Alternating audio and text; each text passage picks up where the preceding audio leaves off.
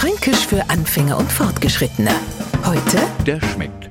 So wie sie das jetzt auch hört, muss man was in den Mund nehmen, um was zu schmecken. Ja, das kann man, muss man aber nicht. Ich hab zum Beispiel lang nichts mit klassischer Musik anfangen können, bis ich mal ein Stück gehört hab, das mir gefallen hat. Na, wollt ihr immer mehr davor hören? Naja, auf einmal hab ich's halt, der schmeckt. Das gleiche mit der Gartenarbeit. Das war für mich auch bloß eine lange Zeit ein Gewurstel, bis ich Gefallendruck gefunden hab. Genau, noch hab ich's, der schmeckt. Bleibt jetzt zu hoffen, dass wir alle inzwischen drauf gebracht haben, dass Fränkisch einfach ist Nonplusultra ist. Probieren Sie es einmal, was glauben Sie, wie schnell Sie es da schmeckt haben. Genau auf den Geschmack gekommen sind, Gefallen daran gefunden haben. Fränkisch für Anfänger und Fortgeschrittene. Täglich auf Radio F. Und alle Folgen als Podcast auf podu.de.